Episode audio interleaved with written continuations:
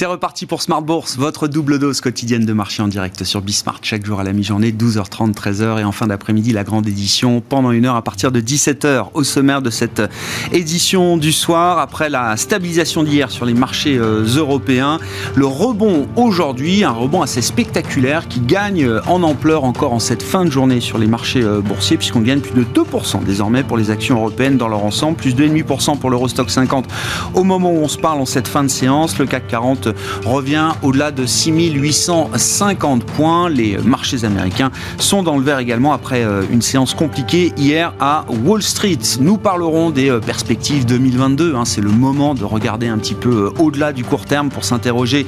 Alors à la fois sur le plan macroéconomique, nous parlerons précisément des perspectives macro pour la zone euro avec le chef économiste Europe de Société Générale CIB qui sera avec nous et puis perspectives de marché en général, stratégie d'investissement 2022 avec le responsable des actions européennes d'AXA IM et le directeur des investissements de Mescart Hamilton Asset Management qui seront euh, également nos invités pour euh, notre discussion dans un instant sur le front macro. Notez les euh, bonnes nouvelles du jour sur le front de l'activité aux États-Unis, que ce soit sur le plan manufacturier avec l'enquête ISM manufacturière pour le mois de novembre qui ressort au-delà des attentes à plus de 61 pour l'indice général, hein, ce qui est un chiffre très très fort qui montre toujours une expansion importante en matière de production au taquet euh, un peu partout dans le monde. Et puis sur l'emploi, là aussi une traduction très concrète de cette reprise économique euh, américaine qui est en train de réaccélérer après le trou d'air du troisième trimestre. Les créations d'emplois dans le secteur privé au mois de novembre s'établissent à 534 000 après 570 000 le mois précédent. C'est l'enquête ADP qui nous a donné ce chiffre en début d'après-midi. Nous aurons le rapport mensuel euh, global sur l'emploi américain ce vendredi à 14h30.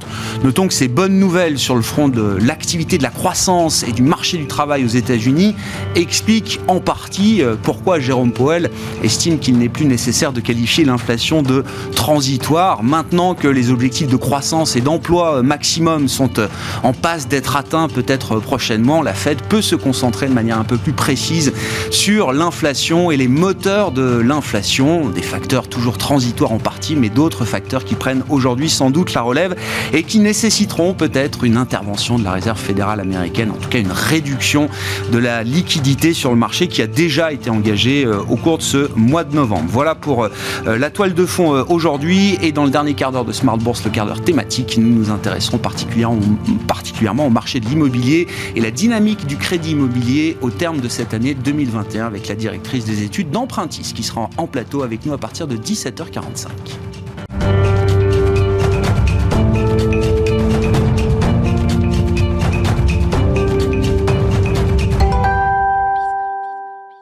Et c'est une séance de fort rebond pour les actions euh, européennes, il faut le dire. Le résumé complet de cette journée de bourse avec Alix Nguyen.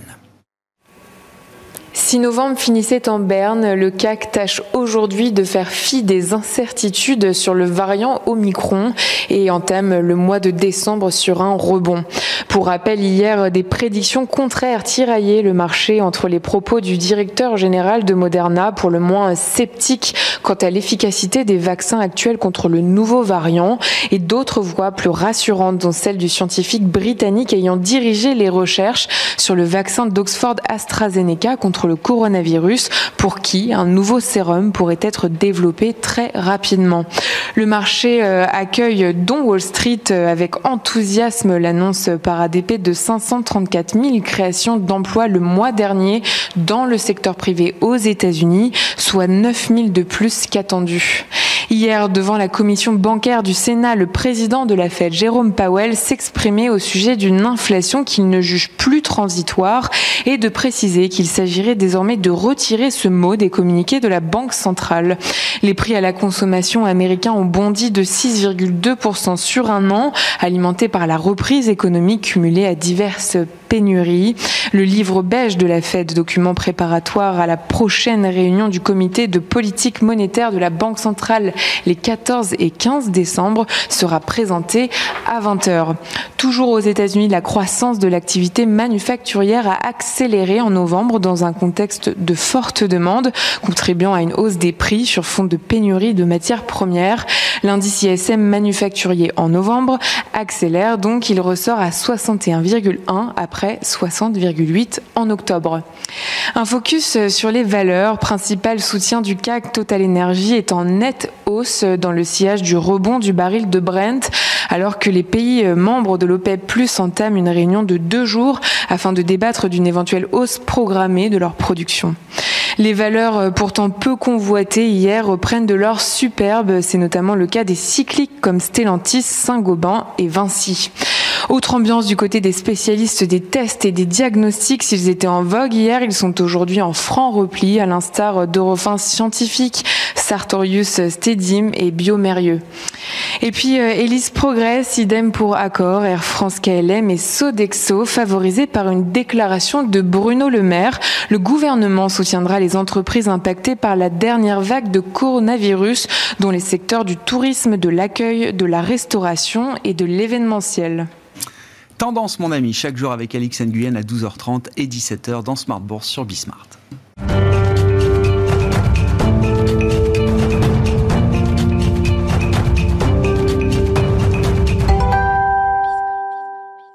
Trois invités avec nous donc pour décrypter les mouvements de la planète marché. Benoît Vesco nous accompagne ce soir, directeur des investissements de Mescart Hamilton Asset Management. Bonsoir Benoît. Bonsoir Grégoire. Ravi de vous retrouver, ravi de retrouver Gilles Guibou également. Bonsoir Gilles.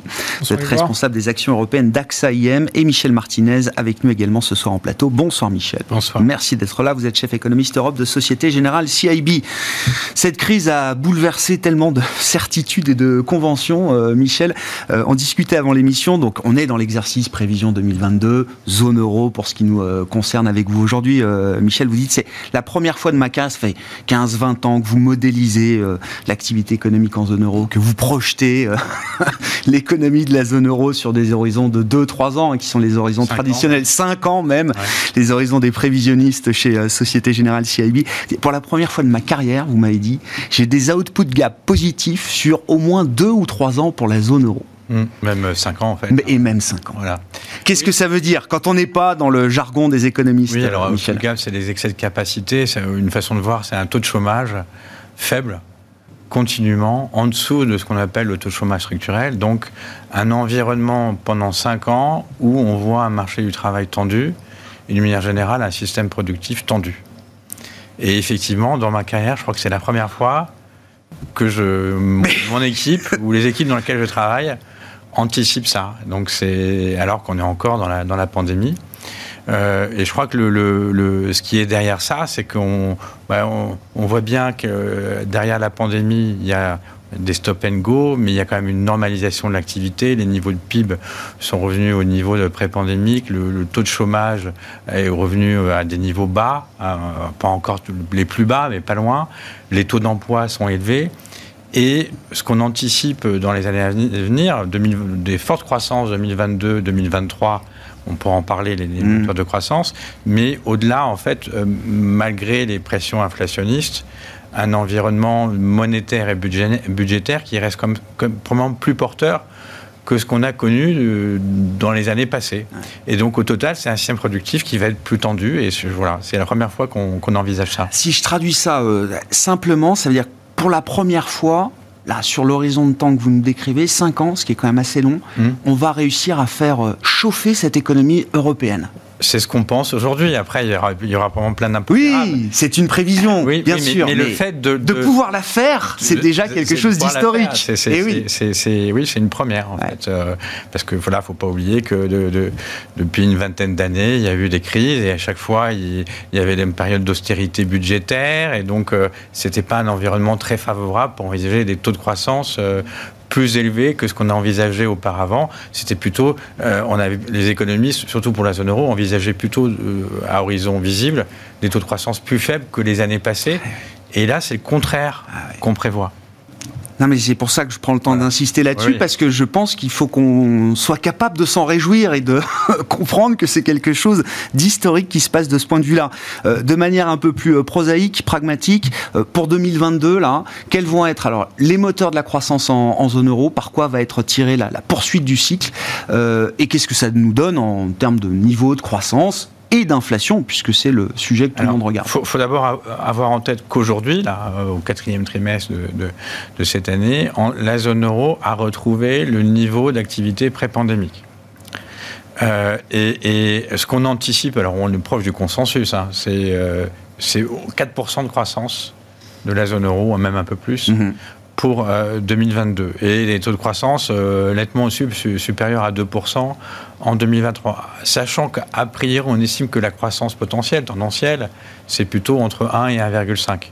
Donc 4%, vous voyez, en, 2022, c'est deux fois et demi la croissance potentielle. Donc output gap positif, un appareil productif tendu. Et puis, encore une fois, 2023, probablement aussi un taux de croissance nettement supérieur à 2%. Alors pourquoi? Euh, je dirais qu'il y, a, on anticipe deux moteurs de croissance forts. Il y a d'abord la consommation des ménages, en particulier la consommation de services. On sait qu'en moyenne, les ménages ont accumulé un excès d'épargne. Ils ont consommé moins que leurs revenus ces dernières mmh. années. Pour la, zone euro, on estime que c'est autour de 6 points de PIB, euh, probablement même 7 points de PIB pour la France. 7 points de PIB d'accumuler en moyenne. Alors c'est une moyenne, hein. tous, les ménages sont pas euh, sur la même, euh, sont pas identiques, ne hein, sont pas égaux vis-à-vis de l'épargne. Mais euh, si, vous voyez, 6, 7 points de PIB, c'est 4 années, 5 années de croissance moyenne de l'économie, qui est dans, en, épargne disponible. ajoutons à cela aussi le, le fait que du côté de la consommation des biens, euh, les, ménages, même s'ils ont pu consommer des biens, il, y a un potentiel de rebond, en particulier du côté de l'automobile. Les ventes automobiles ont été de 40 à 50 inférieures au niveau pré-pandémique, qui n'était pas, qui pas non plus exceptionnel. Euh, et donc, il y a une demande à assouvir, évidemment, euh, une fois que la production sera capable de rebondir. Sur le plan macro, c'est intéressant parce que là, c'est un changement radical. Sur le plan macro, l'automobile ne sera plus un drag, un frein à la croissance, mais va devenir un soutien énorme à la croissance pour nous, pour européenne. 2022 et 2023, ça va être un des secteurs les plus performants de, en termes de production. Bien sûr, oui, oui, sur le plan macro. Je suis pas, euh, on verra ce qu'ils en pensent après. En, termes de capacité de production et de vente, ça va être un des, les secteurs les, plus porteurs. Alors, après, on pourra discuter du moment exact où ce sera, parce qu'il y a encore des contraintes sur, de, sur l'appareil productif, des contraintes d'approvisionnement, mais dès que ces contraintes vont s'assouplir, il y aura un effet rebond évident. Quoi. La production industrielle automobile, aujourd'hui, en moyenne en zone euro, elle est de 50% au mm. niveau de 2019. 50%, il faut imaginer une baisse de 50%. Donc même, même si ça ne revient pas à 100%, si ça fait 10-20%, euh, vu, vu, les, en, termes de croissance, c'est énorme. C'est énorme. le CEO de Volkswagen disait hier, on commence à voir la, lumière au bout du tunnel sur le plan des pénuries. Oui, c'est ça. Alors, nous, notre scénario, c'est que les, les, les, scénarios, nos spécialistes qui suivent ces secteurs, les spécialistes sectoriels, c'est que les tensions vont commencer à s'assouplir début 2022 et que la normalisation pas avant 2023. Mais, mais, on voit bien, même s'il euh, y a une rebond linéaire, euh, une amélioration des capacités d'approvisionnement en semi-conducteurs et autres au long de l'année 2022, la production devrait suivre. Mmh. Hein. Sachant en plus qu'il y, a des carnets de commandes euh, gigantesques. Euh, donc la production automobile, elle peut être très forte pendant des années, hmm. des années. Euh, et, avec des, taux de production élevés. Et puis, dernier point sur le, euh, les éléments de rebond, du côté des services, restauration, tourisme. Euh, on voit bien il y a du stop and go, mais on n'est pas encore sur une normalisation complète. ça prendra du temps, mais là encore une fois, même le fait de rattraper ce gap, c'est un élément de croissance qui va, qui, va être porteur. Sur l'inflation, alors pour euh, voilà, essayer de faire le, tour complet, de, la, toile de fond euh, macro, donc si l'économie est en output gap positif, ça va chauffer. Le thermomètre de la température, c'est donc l'inflation. Oui. Euh, bon, 2021 est une année hors norme, extraordinaire de, de ce point de vue-là. Qu'est-ce qui nous attend demain, 2022 et au-delà? alors, euh, on, anticipe toujours une inflation élevée en 2022. Voilà, parce que là, on, on a un taux d'inflation en zone euro à 4,9%. On pense que c'est le point haut. Il va rester élevé euh, une partie de l'année 2022, mais on le voit baisser beaucoup, comme les marchés d'ailleurs. Mm-hmm.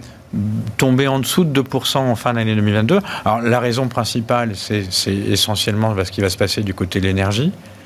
Euh, parce que, encore une fois, là, là on, en zone euro, on a euh, plus de la moitié de l'inflation qui est d'origine énergétique.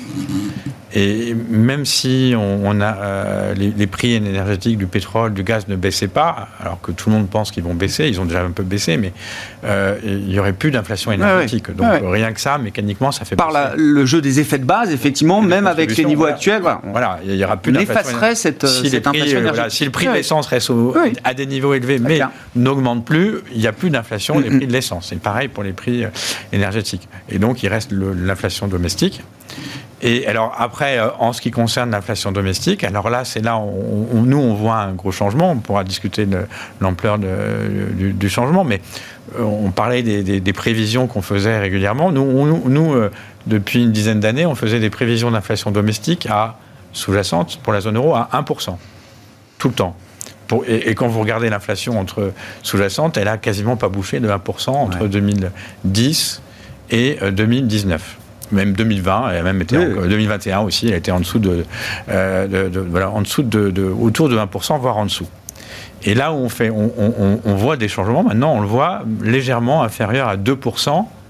Euh, d'ici euh, l'horizon de prévision, et là, donc 2025, 2026. Alors pourquoi on, on voit ça? C'est essentiellement parce qu'on pense qu'il va y avoir des pressions salariales qui vont commencer à arriver. Euh, euh, mais euh, alors pour, pour juste préciser pourquoi on ne voit pas l'inflation beaucoup plus élevée que ça, malgré un marché Donc, 1,5, 1,7, c'est ça l'idée pour donner un, un ordre de grandeur C'est pour, pour, pour, quand on, regarde l'inflation sous-jacente et qu'on essaye de faire de, de l'analyse fine, on s'aperçoit qu'on peut décomposer l'inflation sous-jacente entre deux composantes, deux gros blocs, on va dire. Il y a un gros bloc qui dépend des salaires, du marché du travail, mhm. euh, euh, par exemple euh, la restauration, bah, ça dépend du prix des serveurs, etc. il y a pas mal de secteurs d'activité qui sont très intensifs en main-d'œuvre. Donc là, effectivement, on voit de, de, sur ces, ce bloc-là une inflation qui valait à 3%, alors qu'elle a été plutôt proche de 1% avant, donc une vraie accélération. Mais par contre, il y a un autre bloc qui, lui, ben on peut, vous pouvez embaucher le meilleur économètre de la Terre, il verra aucune relation avec les salaires.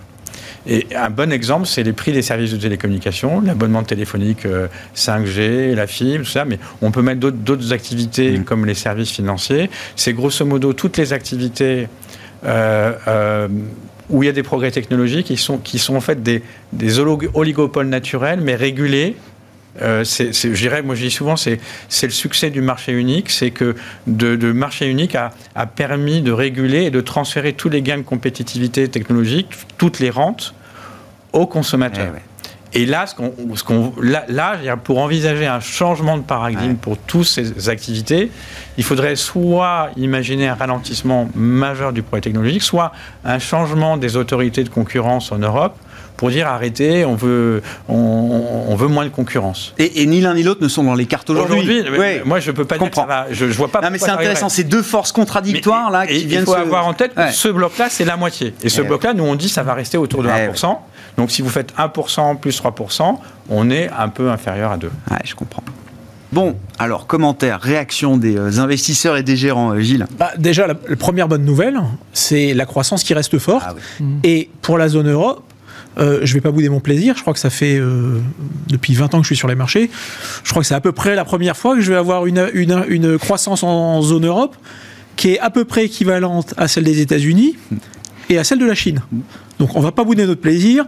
Et il faut quand même pas oublier, c'est que la croissance du GDP, c'est le premier euh, levier pour la croissance des résultats des entreprises. Pour les sociétés européennes, autres que les grandes sociétés multinationales, c'est déjà une très bonne nouvelle. Mais attendez, vous dites, ça c'est intéressant sur le plan de l'investissement. Vous allez chercher des entreprises qui vont réaliser une bonne partie de leur activité euh, en Europe. Alors, souvent, ce qu'on faisait jusqu'à maintenant, c'est qu'on a, il y avait beaucoup de stratégies qui étaient, on misait sur les sociétés qui étaient largement ouvertes sur mondialisées, diversifiées. On, on, savait que l'exposition européenne était, on va dire, un drag. Ouais. Euh, bah oui. Là, ces entreprises-là, en tout cas, n'auront plus de drag. Donc de toute façon, on peut rester sur celle-là. Elle reste bien équilibrée. Ce qui va être intéressant, c'est qu'effectivement, là où on avait tendance à vouloir éviter les sociétés, on va dire, un peu plus domestiques, elles retrouvent un tout petit peu d'attrait, parce qu'en plus, c'est des sociétés qui peuvent être favorisées dans le cas du, du plan de relance européen. Et donc, c'est des sociétés qui euh, avaient un peu moins de, croissance. Je pense notamment à certaines sociétés de services aux collectivités euh, qui, euh, en plus, faisaient, étaient souvent faisaient face à des politiques, essayaient de, leur prendre tous les, sur, tous les, tous les, tous les surplus engrangés face aux besoins d'investissement, en fait, c'est des sociétés qui se retrouvent dans, des, dans, une société, dans, un, dans un moment intéressant et où on a énormément de visibilité. Donc ça, c'est la première chose. Là, il y a quelque chose, l'idée d'un changement de statut, vous dites pour Il y a un changement de statut. En plus, on voit bien que euh, il y a un certain nombre de, de, directives européennes qui se mettent en place où enfin l'Europe commence, commence à être moins naïve notamment avec les directives sur les, sur les, les data. Euh, en Italie, par exemple, ils ont imposé aux entreprises d'avoir des logiciels de cybersécurité qui soient certifiés par l'État. Mmh. Qu'est-ce que ça signifie? Ça veut dire que pour être certifié par l'État, il faut accepter d'avoir livré les codes sources. Ça veut dire qu'il n'y aura pas un Américain. pour le faire très clair. Ça veut dire que ça va être des sociétés italiennes. Mmh. Il y en a quelques-unes qui sont mmh. petites. Mais ça veut dire qu'on arrête d'être naïf. Et ça, euh, et ça, c'est un autre, un autre thème d'investissement, vous dites. Bah, pour la moi, fin de la naïveté européenne. Et, et, et, et c'est un thème alors que, dont on a déjà parlé ici. C'est que je pense que sur ces GAFA, alors qui nous ont fait vivre assez largement, je pense que les nuages continuent à s'amonceler. On l'a vu encore au cours des dernières semaines. Mais je, je pense que, encore une fois, il ne s'agit pas de dire qu'ils vont disparaître. Simplement, ils vont entasser les coûts parce qu'ils vont devoir payer euh, la presse, parce qu'ils vont devoir euh, payer des taxes locales plus récemment, on voit que les sociétés télécoms euh, européennes disent bah, euh, by the way, on va peut-être arrêter d'investir pour aller euh, financer, pour pouvoir permettre à, Facebook et à, Netflix de, pouvoir. Donc ça serait bien qu'ils contribuent. Moi, quand j'entends ça, j'ai l'impression qu'on n'est plus très loin d'une remise en cause. Alors ça s'appellera pas comme ça, de la net neutralité. C'est-à-dire du fait que, en fait, on paye pas, on paye pas en fonction de ce qu'on consomme. C'est-à-dire que vous passez, vous prenez l'autoroute, avec un camion de 36 tonnes ou avec une mobilette, vous payez la même chose. Attention, parce qu'on ne veut pas voir augmenter les abonnements télécom. Hein. Oui, mais à un moment donné, ce qu'on dit dans, ce qu'on voit aujourd'hui, c'est qu'aujourd'hui, la, data, en termes d'empreinte CO2, qui, était, qui est un thème aujourd'hui qui, qui est, partout, c'est plus que les transports. C'est plus de 4% des empreintes. Et donc, à un moment donné, comment on fait pour réduire cette data? Bah, Qu'est-ce qui fait que ma fille, à un moment donné, va arrêter de consommer du Netflix bah, Peut-être que si à un moment donné, on lui dit bah, je, lui, je lui mets un cap sur son Netflix parce que ça coûte un peu plus cher et, et que tout le monde se devient un peu plus économe et, sobre. Et sobre, c'est pas mal. En faisant ça, en plus, si tout d'un coup on revenait sur bah, finalement on facture à la quantité euh, consommée, c'est aussi une façon de rapatrier les impôts, hmm. puisqu'en fait, on va remettre, on va, on va refaire du chiffre d'affaires sur les entreprises qui font les dépenses d'investissement, et et si on remet du chiffre d'affaires, potentiellement, on remet une base taxable. Donc, moi, j'ai quand même l'impression qu'il y, a des choses qui bougent. Euh, bon, si, je, refais un pas en arrière, je reviens sur l'Europe. Globalement, on est plutôt dans un, environnement où euh, c'est une bonne nouvelle pour l'Europe. Ce que j'entends quand même, c'est que l'inflation va être deux fois plus élevée que ce qu'elle était. Et là où ça reste raisonnable. une fois et demi. Très bien. Mais jusqu'à jusqu'à il y a six mois, on nous disait qu'il n'y en, avait pas et qu'il fallait pas s'en inquiéter. Donc là, maintenant, on, accepte de dire il y en a une fois et demi. Mais ne, serait-ce que ça. Ça, ça veut dire quoi? Ça veut dire potentiellement un changement dans les politiques monétaires. Pas brutal, pas massif. Mais simplement, si on acte le fait que les taux peuvent un petit peu remonter, vu que ça a été quelque, un élément fondamental dans la façon d'allouer son capital sur les marchés financiers, et notamment sur le marché euh, action, ça veut dire qu'à un moment donné, cet équilibre, il peut être, il peut être un tout petit peu remis en cause. C'est-à-dire qu'on va peut-être arrêter de survaloriser des sociétés qui font pas de profit, et on va peut-être mettre un peu plus de valeur sur des, sur des sociétés qui font des profits immédiatement. Ah Donc ça veut dire de la rotation sectorielle, ce qui n'est pas forcément mal. Mais ça veut dire juste une chose, ça veut dire que dans les portefeuilles, et c'est un petit peu ce qu'on avait plaidé depuis plusieurs mois, c'est dire à l'heure actuelle, il convient, surtout compte tenu de l'incertitude avec le Covid, et on l'a encore vu ces derniers jours, d'être équilibré et peut-être d'arrêter de ne favoriser uniquement que ces paniers de valeurs qui sont des très belles valeurs. Et, et c'est pas le sujet. C'est juste le fait que ces, belles valeurs qu'on connaît tous, hein, les, Louis Vuitton, les Dassault Systèmes, sont juste aujourd'hui peut-être un tout petit peu trop chers et que même s'il a baissé un peu, ça n'entacherait en rien leur qualité fondamentale mais que simplement aujourd'hui, bah, euh, elles anticipent déjà une, croissance qui accélérerait euh, encore alors que voilà, c'est, on a peut-être déjà beaucoup de bonnes nouvelles. Donc c'est, plus attention à une rotation encore à, venir dans le marché. Vous avez tout votre temps de parole, euh, bien sûr, Benoît, mais je repasse par la case de l'économiste Michel Martinez sur euh, les politiques monétaires, là, au regard du scénario que vous avez développé sur la zone euro pour 2022 et au-delà. Première hausse de taux euh, pour la Banque Centrale Européenne Nous, on ne la voit pas avant fin 2023. Parce qu'en en fait, il y, a, effectivement une, inflation forte ces années et, encore l'an prochain, même si je pense qu'elle va baisser très rapidement l'inflation. Je pense mm. que dès janvier, là, le, marché euh, anticipe une baisse de 70 points de base. Nous, on est un peu plus que ça dès janvier. Euh, il y a des raisons techniques dessus. Donc euh, la, BCE, euh, en ce moment, dès maintenant, elle peut dire bah, il y a encore des incertitudes, il y a le, variant, etc. Il y a, et puis, et puis on pourrait être dans une dynamique 2022 où mois après mois, l'inflation elle baisse. Hein. Ah ouais. C'est ce que je pense que tout le Donc, monde. Donc attention aux discours qui se tiennent en ce moment au pic paroxystique de l'inflation, vous dites. parce que on, Très bien. On, on, est on vient d'une séquence où tous les mois, l'inflation est montée, elle se reconnaît hmm. à la hausse. Mais le sujet il est plus pour la fête que pour l'Europe. Parce que on est d'accord. Et, mais c'est la fête qui, va diriger, y compris. Euh, Allez-y, euh, Michel, vite. Sur, sur, la, sur la, BCE. Donc la BCE, euh, euh, ça va être un dilemme pour elle parce qu'il y, a, y a évidemment plein d'arguments pour qu'elle commence à normaliser les taux. Mais si elle reste sur sa, son guidage actuel qui est de dire je ne remonte pas les taux tant que l'inflation sous-jacente n'est pas à 2%, de, anticipée pendant trois ans consécutifs, elle pourrait, en théorie, elle pourrait laisser ses taux à moins 0,50 toute sa vie. Hein. Ou, voilà, même, Dans, les prévisions les plus optimistes. Euh, euh, donc, euh, il va falloir qu'elle change de, qu'elle fasse une sorte de voilà de aggiornamento. Ouais, bien sûr, mais ça veut dire qu'on peut. C'est difficile à imaginer pour 2022, quoi. Oui. Oui pour dire les choses. mais par contre, elle, va, elle va réduire ses achats de titres obligataires.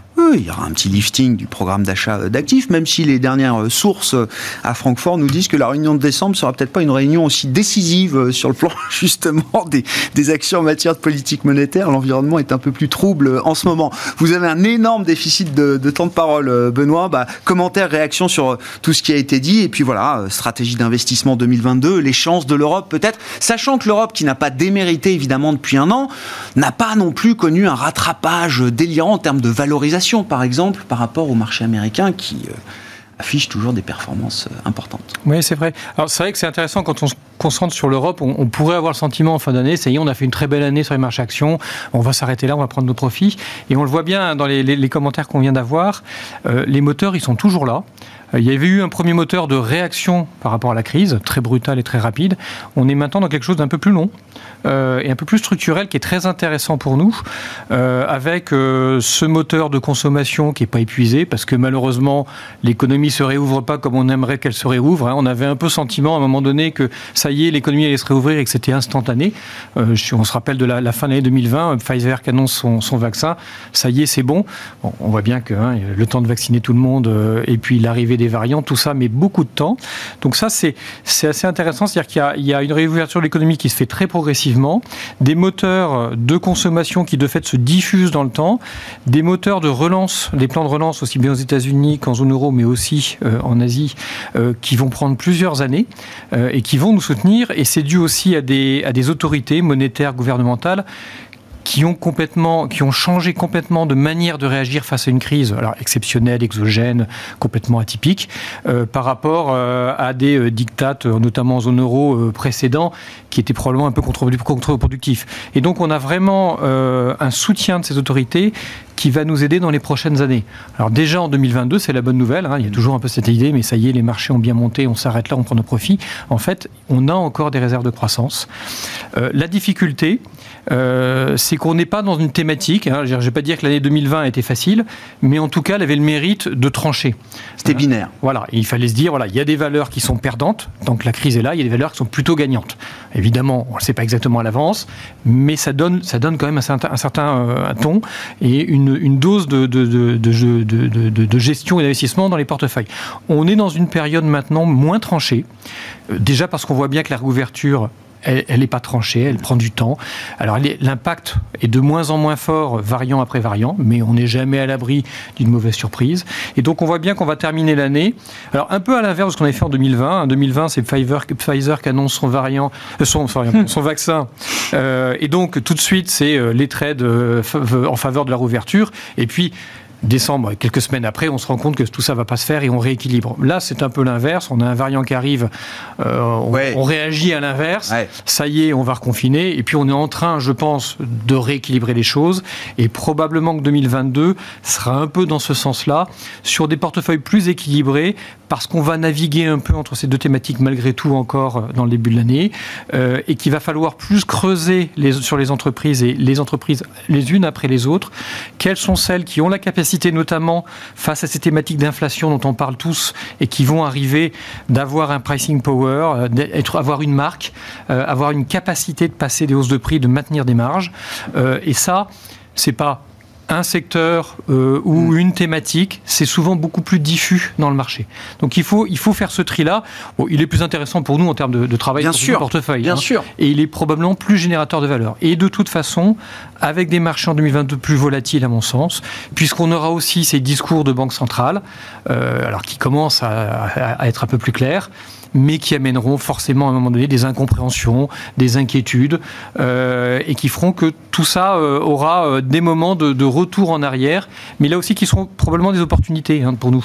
Mais voilà, bien ce sentiment que les moteurs de croissance sont toujours là, et ils sont plutôt structurels, ils sont intéressants ah pour nous. C'est un vrai cycle. Oui, c'est un cycle hein, qui, se, construit là dans cette sortie. Complètement. Et on est dans, on est dans une nouvelle économie. Hein, euh, alors sans, sans, faire de parallèle avec les années 2000, qui serait euh, peut-être un peu malheureux, mais on est bien dans une nouvelle nouvelle euh, situation avec un nouveau paradigme, avec des nouvelles technologies qui sont en train de se mettre en place. Et, ça, c'est pour les 10-20 prochaines années. Hein. Et ça veut dire quand même là concrètement un marché beaucoup plus beaucoup plus de dispersion dans le marché, y compris au sein d'un même secteur. C'est ce que vous dites. Oui, probablement. Et puis il sera beaucoup plus difficile de faire des paris très tranchés, puisqu'on aura toujours ces risques, euh, hausse de taux de l'inflation, euh, variants, euh, crise sanitaire, qui peuvent réapparaître à tout moment. Hein. Donc il va falloir vraiment chercher les valeurs qui nous semblent capables, sur moyen terme, de passer ce cap-là. Sur la politique monétaire, donc on a évoqué le cas de la, de la zone euro. L'actualité immédiate, c'est Jérôme Powell qui estime que le qualificatif transitoire ou temporaire peut être retiré quand il s'agit de parler de l'inflation effectivement, la durée de l'inflation à des niveaux élevés euh, est euh, beaucoup moins transitoire que ce qu'on imaginait. On peut discuter des facteurs, de la nature de l'inflation euh, que les États-Unis connaissent aujourd'hui. Le, fait que Jérôme Powell retire ce mot de sa communication, alors devant un panel politique, hein, il témoigne en ce moment devant des commissions, hier du Sénat, aujourd'hui de la Chambre des représentants au Congrès américain. Est-ce que c'est important pour vous Est-ce que ça, je sais est-ce que ça traumatise le marché Qu'est-ce que ça nous dit de la suite Non, alors ça le mérite, je pense. je pense qu'il a mérite de, progresser dans sa communication et de préparer le marché, c'est ce qu'il doit faire. Euh, à notre sens, hein, quand on regarde l'inflation, il y a bien cet effet transitoire dont on parlait tout à l'heure, euh, qui est indéniable, hein, ces effets de goulot d'étranglement et de, problèmes de chaîne d'approvisionnement qui ont eu un impact et qui ont encore un impact, mais on rentre dans un monde plus inflationniste. Ces deux, ces deux mouvements se télescopent un peu. Hein, et donc, euh, est-ce que cet effet transitoire, on va le voir baisser avant que l'inflation structurelle monte Alors, ça sera de toute façon pas les mêmes niveaux, on vient de le dire tout à l'heure, ne sera pas les mêmes niveaux en zone euro de toute façon, mais on rentre bien dans un monde inflationniste. Euh, donc il est logique que euh, Jérôme Powell commence à changer de discours et qu'il prépare le marché. C'est plutôt sain. Euh, maintenant, c'est un travail un peu compliqué. Là, les marchés, euh, notamment les marchés obligataires aux États-Unis, s'y sont pas trompés. On voit bien que le 2 ans hein, américain, après avoir fait le yo-yo hein, pendant ces dernières semaines, hein, en posant des questions, en revenant un peu en arrière, etc., il, repart sur les plus hauts, c'est logique. On voit aussi du côté des, anticipations de hausse de taux euh, du marché, trois hausses de taux anticipées pour 2022. Alors, c'est peut-être un tout petit peu vite en besogne à notre sens. Il y a peut-être un peu, peut-être plutôt deux que trois, mmh. mais on n'a pas les éléments. En tout cas, on, prépare le marché et je pense qu'ils ont raison de le faire. Pourquoi? Parce qu'il faut à tout prix éviter un dérapage euh, du mmh. côté des marchés obligataires. Il faut que les taux montent, c'est plutôt sain, parce que ça traduira une croissance économique et un niveau d'inflation un peu plus élevé. Il ne faut pas qu'ils dérapent. c'est ça le sujet de la Banque centrale. Ouais. Mais vous dites c'est plutôt une, bonne nouvelle. Enfin, ça peut être une bonne nouvelle pour euh, les marchés si jamais le, pilotage est suffisamment euh, oui. fin et approprié à la situation. En fait, hein, on, vient d'un monde plutôt déflationniste et on rentre dans un monde plutôt inflationniste. Ah avec des taux plus élevés, c'est plus sain Euh, c'est probablement plus facile à gérer euh, pour une banque centrale, hein, même si aucune situation n'est facile à gérer généralement. C'est quand même plus, traditionnel et plus classique. Et ils ont des outils. Hein. je, rappelle juste que jusqu'à maintenant, la banque centrale, avait l'outil du taux directeur. Depuis quelques années maintenant, la banque centrale, a l'outil aussi des, marchés obligataires, puisqu'elle est détentrice d'obligations. Donc il suffit juste qu'elle retire un peu plus euh, d'achats momentanément pour que les taux remontent. Donc c'est encore plus facile de réguler. Bon, le fait que l'inflation ne soit plus officiellement euh, transitoire du point de vue de la Fed et de Jérôme Powell. Qu'est-ce que, que ça vous inspire, euh, Gilles Et euh, est-ce que c'est une bonne nouvelle? Bah alors, je pense que quand, on est un, gérant action, vu que les, sociétés sont des actifs réels, quelque part, c'est de la croissance de chiffre d'affaires pour en tout cas les entreprises qui sont capables de, passer ça dans leur, dans, leur, dans leur prix. Donc c'est pas une mauvaise nouvelle. La question, la question pour nous, c'est qu'est-ce que ça peut entraîner euh, sur les taux d'intérêt?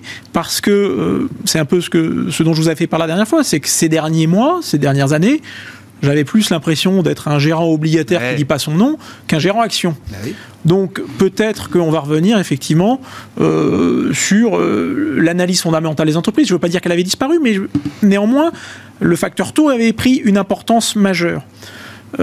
et donc ça, ça veut dire que cette prise en compte, euh, elle peut être soit graduelle, soit violente. Ce qui est un peu inquiétant, ou c'est pas inquiétant, mais ce qu'on a pu voir, c'est que généralement les marchés ces derniers temps, avec euh, la mise en place de gestion systématique, avaient tendance à généralement avoir des réactions qui soient plutôt assez rapides que des réactions lentes.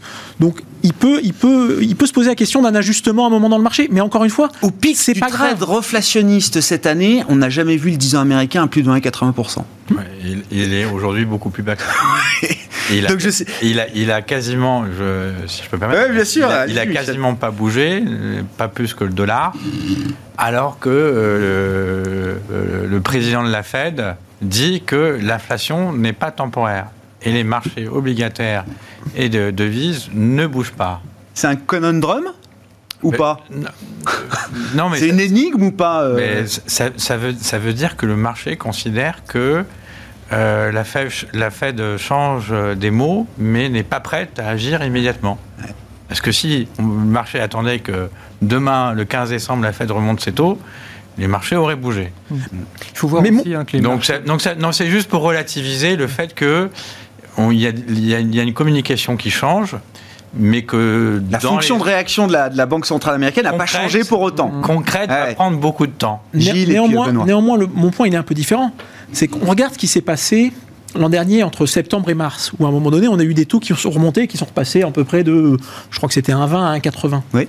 Ce qu'on a vu dans le marché, c'est qu'on a eu le rallye de la value, ce qu'on a appelé le rallye de la value, et une très forte sous-performance de tous les titres de croissance. Mmh. Pour autant, les sociétés, elles ne sont pas plus mal portées. C'est juste qu'en termes de positionnement dans le marché, c'est plus les mêmes, c'est plus les mêmes leaders de marché. Donc encore une fois, en fonction de l'objectif que vous avez, si à un moment votre, votre objectif il est soit éventuellement d'avoir une performance absolue ou d'avoir une performance relative, ça veut dire qu'il faut que vous en teniez compte pour savoir comment vous allez vous construire votre portefeuille. C'est absolument pas un jugement euh, pour savoir c'est bien ou c'est mal. C'est juste attention, euh, ce mouvement, même anodin et avec des taux réels qui pourraient rester négatifs, il peut néanmoins avoir un impact fort sur quels peuvent être les, les moteurs de performance au sein des marchés actions. Juste pour revenir sur ce fameux conundrum et cette énigme des marchés obligataires, il faut aussi voir que la nature des marchés obligataires, elle a changé depuis ces dernières années, depuis l'achat des banques centrales. Il ne faut plus y voir des indicateurs quand on lit la courbe, euh, comme on pouvait le voir par le passé, parce que l'essentiel des, des, obligations sont entre les mains des banques centrales. Mm. Donc la réaction, l'effet de réaction et de prédictivité de la, de la pente de la courbe est peut-être un peu plus compliqué à décrire. Je voulais qu'on termine, il nous reste 6 minutes. Alors sur, sur l'aspect ESG, euh, e chez les gérants euh, micro, c'est quelque chose de déjà très important, mais chez les prévisionnistes, les économistes, là, c'est quelque chose que vous euh, inscrivez, alors euh, à travers des outils propriétaires chez Société Générale, Michel Martinez, mais que vous mettez en équivalence dans l'analyse économique avec les, bah, les déterminants classiques de la croissance, production, consommation, investissement. Désormais, l'empreinte carbone, la stratégie carbone des États sera un outil d'analyse économique aussi déterminant que les autres en tout cas chez vous. Oui, alors Société Générale CIB a pris la, décision dans les prévisions économiques d'inscrire maintenant les émissions de gaz à effet de serre. Donc on a alors, je pense que euh, des États, hein, on parle des États, évidemment, oui, bien sûr. Des États. Oui, bien sûr. Effectivement, euh, les, les équipes d'économistes dans les banques d'investissement et puis dans beaucoup d'acteurs financiers font des prévisions un peu en général euh, que je dirais classique, à un horizon en général 3-5 ans. Donc on a la croissance et plusieurs composantes de la croissance, consommation, etc. On a l'inflation, on a des, des, politiques monétaires, on a des, la politique budgétaire. Donc ça, c'est le cas classique. Et puis il y a une cohérence dans tout ça. Euh, il y a un consensus qui s'établit, tout est relevé. Et là, ce qu'on a décidé d'inscrire, euh, donc ce que c'est des générales qui décidé d'inscrire, c'est des, des prévisions de gaz à effet de serre à un horizon un peu plus lointain. Euh, de, à 10 ans, à 10 ans, parce que bon, les stratégies sont plutôt à 10 ans, en tout cas les, politiques, on va dire. Et, tout simplement parce qu'on pense que ça va devenir un, élément qui va prendre de plus en plus de, prééminence, et en particulier que les, gouvernements vont devoir arbitrer entre des objectifs de croissance, des objectifs de réduction de gaz à effet de serre, euh, et alors, je dis croissance, ça peut être aussi un peu plus d'inflation, on en a évoqué. Ouais, c'est ça. Et, aussi de, de, l'évolution des finances publiques. Euh, si on doit, euh, euh, si effectivement il y a une vraie volonté de réduire les gaz à effet de serre, il, probablement que ça aura un, impact en termes de croissance, d'inflation ah et ou de déficit public. Et selon la stratégie et l'agressivité qui est choisie de la part des États, c'est soit euh, moins de croissance, soit euh, plus d'inflation, soit plus de dépenses publiques. Euh, et plus de déficit, voilà. Et plus de déficit. Et donc on a, décidé de, de, regarder ça, ah de, de, commencer à regarder ça, et puis on s'engage pour tous les pays qu'on couvre à le faire une fois par an. Parce qu'il bon, y, a moins de fréquences que pour les autres variables, parce que les stratégies ne sont pas révisées tous les trimestres, mais voilà, euh, Société Générale CIB veut être un des leaders sur le sujet. C'est intéressant parce que alors l'ESG, la prise en compte des critères extra-financiers, est venue du monde de la microéconomie, des entreprises et des, euh, des gérants euh, actifs. C'est intéressant de le retrouver à l'étage macro aujourd'hui. et puis c'est un travail qui est précieux parce qu'on a, on est, on est persuadé hein, que, ce mouvement-là, il est porteur de valeur pour les entreprises, pour l'économie, mais il faut être capable de le pricer, de le valoriser. Donc tous ces travaux-là vont permettre au marché de discerner un peu ces impacts qui sont euh, pour le moment très difficiles à, bien interpréter. Je, reprends, alors c'était encore une fois une, déclaration du CFO, directeur financier de Thales, euh, à l'occasion d'un forum sur le, futur de la finance qui se tenait ces derniers jours, je crois il y a, deux semaines maintenant à, Paris. Donc il dit que 90% de son temps est consacré au carbone, c'est le directeur financier, que toute la mesure carbone de l'entreprise a été euh, centralisée au sein de la direction financière, parce qu'il faut qu'il y ait un moment des comptes qui s'occupe aussi de comptabiliser justement ce, euh, carbone euh, et ces émissions euh, carbone. Il est convaincu, alors que les entreprises et les États sont engagés sur des, trajectoires de long terme, on va dire quand même, même si les horizons de temps sont de 5, 10, 15, 20 ans, ça peut paraître proche, mais ça reste quand même du moyen long terme. Euh, lui, il est convaincu, le CFO de Thales, que demain, euh, la bourse lui demandera des comptes sur ses objectifs carbone, comme elle lui demande des comptes sur ses objectifs financiers, qui sont publiés à un rythme trimestriel. Je ne sais pas si on aura des carbone euh, warning tous les trois mois pour les entreprises, mais ça va devenir, dans l'enjeu du, du, rythme trimestriel de la bourse, quelque chose de très important. Oui, et puis pas que, parce qu'il y aura aussi la préservation de l'environnement, il y aura le social. Tous ces sujets-là vont monter en puissance. Et donc, euh, cette prise en compte des entreprises de ces facteurs-là, elle est complexe. Euh, ils l'internalisent et, ça demande un certain nombre de, savoir-faire qui ne sont pas simples. Mais je pense aussi intrinsèquement qu'elle est porteuse de valeur euh, et de croissance sur les marchés. C'est ça qui nous intéresse beaucoup, évidemment. Mais c'est déjà le cas aujourd'hui ou est-ce qu'on trouve encore, je sais pas, des valeurs qui sont euh, euh, très intensives carbone, qui euh, n'ont pas de stratégie carbone, j'allais dire, pertinente et qui se retrouvent portées je pense que c'est très difficile maintenant pour les entreprises, on le voit bien nous dans nos rencontres avec les dirigeants, de, passer à côté de ces sujets-là maintenant. Alors après, toute la difficulté, c'est est-ce qu'on est juste dans de la surface ou est-ce qu'on est, dans, comme vous l'écrivez sur Thales, dans l'internalisation des process hein, Et c'est tout le travail qu'on doit faire nous pour bien comprendre est-ce que c'est il y a vraiment une intégration de ces sujets-là euh, dans l'entreprise, dans le modèle économique de l'entreprise, et là il y a une valeur ajoutée, et là il y a potentiellement quelque chose qui nous intéresse sur le moyen terme, ou est-ce que c'est juste une prise de conscience qui n'est pas encore suffisamment euh, prise en compte dans le modèle économique. Bon, c'est quelque chose qui va se durcir du point de vue de la gestion encore, euh, Gilles? Moi, je pense qu'il y a un certain nombre d'entreprises, effectivement, on a bien vu que c'était passé, c'était un sujet qui était passé au niveau des directeurs financiers. Parce qu'en réalité, on peut penser qu'il s'agit de faire du bien à l'environnement, il s'agit avant tout d'un discours de compétitivité. Puisque si vous ne faites rien, vous allez retrouver à devoir émettre du carbone plus que les autres, et donc vous allez avoir un surcoût. Donc, et, donc, et donc une perte de compétitivité. Vous vous financerez pas au même coût. Vous financerez pas au même coût. ce que ça veut dire. Mais en plus de ça, des taxes. ou alors vous paierez des taxes. Euh, et à l'inverse, si vous êtes mieux disant, aujourd'hui, quelqu'un qui n'est un, un producteur d'électricité qui n'émet pas de carbone est capable de vendre à peu près à n'importe quel moment, puisqu'il est toujours le mieux disant sur la courbe de prix, là où il n'a pas besoin d'acheter de crédit carbone. Et donc en fait, vous avez euh, une meilleure utilisation de vos capacités de production. Donc c'est un enjeu de compétitivité. Premier point. Deuxième point, ça devient aussi un déterminant dans votre enveloppe d'investissement. C'est comment je fais pour adapter mon outil de production. Et ça, c'est un discours, ça, ça c'est un, une problématique de directeur financier.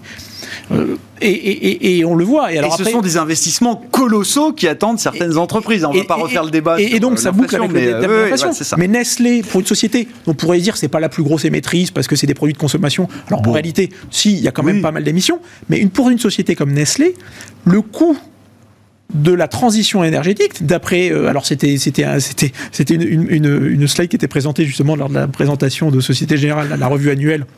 Mais c'était une, c'était les chiffres qui étaient donnés par l'entreprise. Bonne présentation. Euh, très bonne présentation.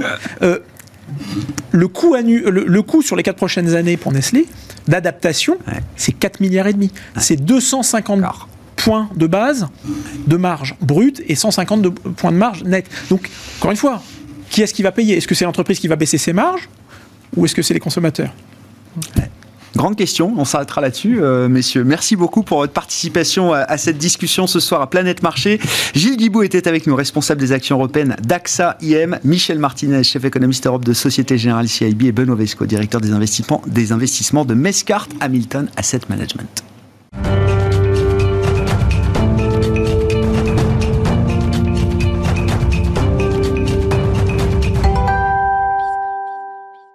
Dernier quart d'heure de Smart Bourse, chaque soir, c'est le quart d'heure thématique. Le thème ce soir nous éloigne d'ailleurs un peu de la bourse, mais pour parler de l'immobilier, l'investissement préféré encore des Français euh, aujourd'hui, et plus spécifiquement du crédit immobilier avec Cécile Rockler qui est à mes côtés, directrice des études d'Empruntis. Cécile, bonsoir. Merci beaucoup d'être d'être là. Bon, c'est le jeu traditionnel, euh, bilan perspective.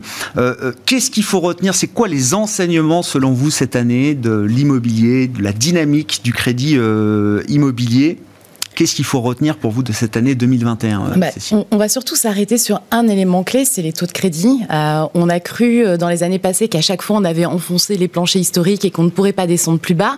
Et on a vu sur les cinq derniers mois qu'en fait ces planchers on pouvait encore les enfoncer puisque depuis euh, quasiment la mi-été, on est à 1% en taux moyen sur 20 ans, 1,05 depuis quelques semaines.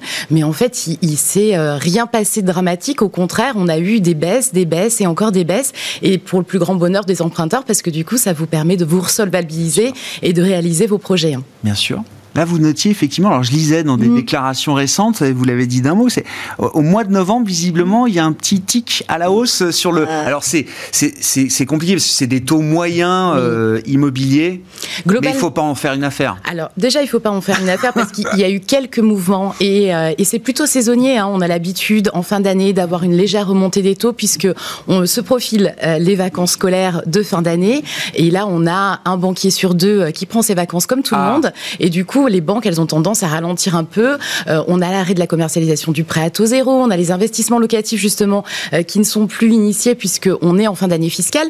Donc tout le monde lève un peu le pied. Mais en fait, il se passe des choses en ce début d'année. Et on est euh, en ce début de mois, on est le 2 décembre, on a reçu déjà un tiers des, des barèmes de nos banquiers. Et en exclusivité pour vous, Grégoire, on a regardé tout ça aujourd'hui. Et en fait, qu'est-ce qui se passe? Ben, Il se passe soit de la stabilité, la moitié des barèmes qu'on a reçus, l'autre moitié est à la baisse. Ah. Donc on a des baisses pour certaines banques qui sont des épiphénomènes, 5 centimes comme on les avait eu sur le mois de novembre, et puis il y en a qui baissent de 10 centimes, de 15 centimes, on a même des baisses jusqu'à 30 centimes, Grégoire. Pour un mois de décembre, c'est assez incroyable et ça démontre euh, ce que va être 2022. Eh ben, c'est ce que j'allais dire, parce que là, c'est des banques, celles qui baissent de 30 centimes leur, euh, mm. leur taux d'emprunt, c'est qu'elles soient, elles sont déjà en train de préparer 2022. Bah, il va y avoir une mm. agressivité commerciale incroyable dès le, bah, dès le 2 décembre, d'une certaine manière, mais dès le 1er janvier. Bah, oui, parce qu'en fait, les dossiers que vous faites aujourd'hui en banque, quand vous rentrez en banque pour faire un dossier de financement, c'est un dossier qui se déboucle en 2022, puisqu'il faut rentrer euh, en moyenne trois mois pour déboucler un, crédit immobilier. Et les banques, elles ont envie de très bien commencer 2022. Ce que nous disent nos partenaires bancaires, c'est que ils veulent faire à minima aussi bien qu'en 2021, voire beaucoup mieux. On a des partenaires qui nous annoncent plus de 10% d'objectifs par rapport au réalisé de 2021. Donc oui, elles sont dans les starting blocks. Elles ont très envie de faire de la conquête de nouveaux clients. Et puis elles savent qu'elles vont jouer dans un terrain de jeu un peu particulier en 2022. On a le HCSF qui rentre en vigueur de façon plus recommandation mais règle. Donc elles savent qu'elles vont avoir des marges de manœuvre, même si elles les avaient intégrées, qui seront encore un peu plus euh, limitées. Et euh, pour resolvabiliser les ménages quand on est dans une période de hausse des prix, il n'y a pas 36 solutions, ça reste les taux. Et puis, on, a de la chance, on a un effet conjoncturel. Euh, L'OAT 10 ans, qui est un des indicateurs que regardent les banques, fluctue, ça baisse, ça repasse en territoire positif, mais en fait, ça bouge pas beaucoup et ça leur permet d'être agressifs en matière de taux. On faisait le point alors sur la partie banque centrale avec des économistes, encore pas de hausse de taux de la BCE dans les cartes, en tout cas avant fin 2023, peut-être même 2024. Hein. Donc euh, voilà, pour rassurer, rassurer tout le monde, parce qu'on parle beaucoup de l'inflation mm. et donc on se dit, oulala, là là, les taux vont remonter, etc. Du point de vue de la politique monétaire qui guide les taux euh, souverains et l'OAT mm. euh, française, bon, euh, le consensus des économistes est très fort de ce point de vue. Alors les banquiers sont très attentifs. Hein, ça, dès qu'on a un petit mouvement sur l'OAT, euh, les banques ont tendance à, se dire bon bah on, va quand même l'impacter. Alors même si sur euh, ça fait trois mois qu'en fait on a des mouvements qui aussi moins quelque chose plus quelque chose et ça elle l'impactait pas, mais elle le regarde avec attention. Et si on devait avoir des mouvements importants en 2022, elle pourrait remonter leur taux de façon plus significative. Ouais, mais voilà, c'est ça qui est intéressant, c'est-à-dire que sur la question de la solvabilité, solvabilisation des, des, emprunteurs, pour l'instant, mm. le mécanisme se fait par la baisse des taux d'emprunt. Oui, Encore une fois, 30 centimes partant de taux moyen à 1%. Alors c'est une banque, hein, mais... Euh, d'accord, mais d'accord. Mais on, peut aller encore très loin dans ce jeu parce que à côté de ça, vous l'avez dit, les prix euh, continuent de monter, enfin reprennent euh, leur, leur tendance, mm. leur tendance à la hausse.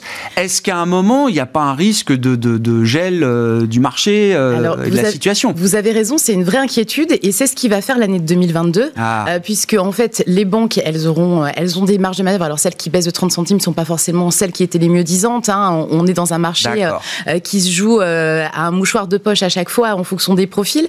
mais effectivement, aujourd'hui, le vrai sujet, c'est les prix de l'immobilier. Mmh. on avait regardé avec le baromètre LPI se loger l'évolution sur 6 ans des prix de l'immobilier dans 34 villes de France. Il était de plus de 28%.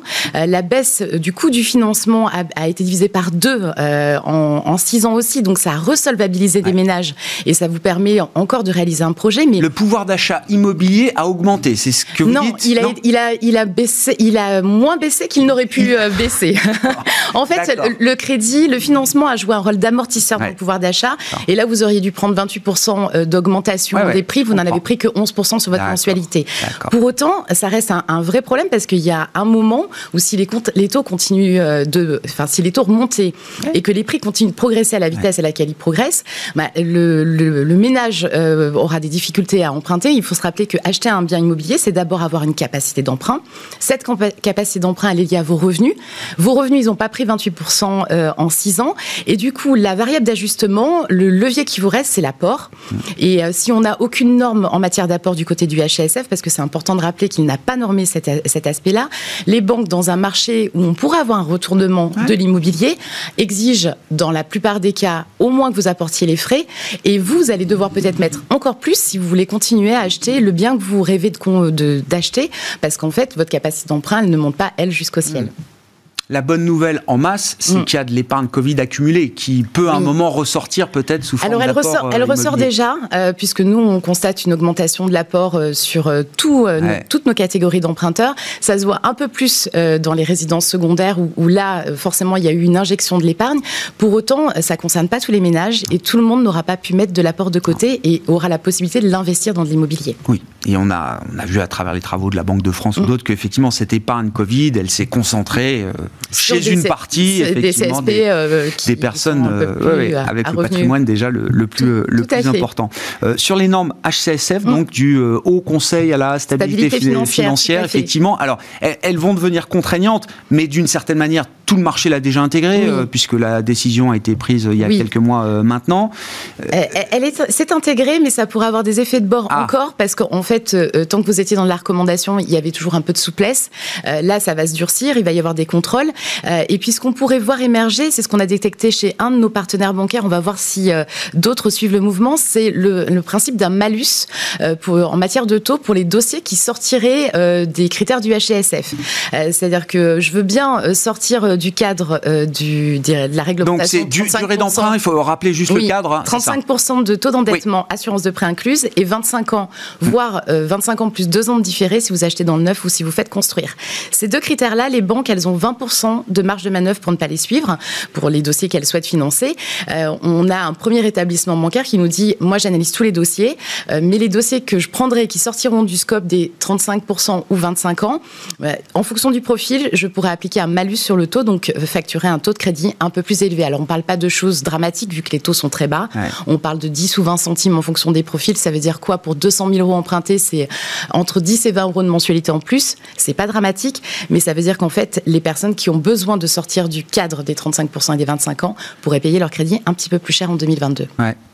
Et ça, il y a un risque que ça écarte une partie des, des, des, des clients ou des euh, emprunteurs euh, acheteurs potentiels du marché Probablement pas, parce qu'en fait, euh, le, la banque, elle est aujourd'hui plus que jamais extrêmement raisonnable. Elle est revenue à des fondamentaux de marché. Depuis la crise, on sait que chaque dossier est analysé. Avant, mm. on avait vraiment un robinet du crédit qui était très ouvert. Aujourd'hui, les banques regardent tout dans le dossier. Un dossier qui se finance, c'est un dossier qui est bien préparé avec un, un bon profil, c'est-à-dire un profil de bon gestionnaire avec euh, un peu d'apport ou de l'épargne résiduelle. Euh, donc ça ne touchera normalement pas les ménages les hmm. plus modestes. Eux, ils sont déjà impactés par le taux d'endettement, euh, mais au vu des prix de l'immobilier, c'est malheureusement normal. Ce qu'il faudrait, c'est avoir une stabilité des prix, voire une légère baisse dans certains secteurs.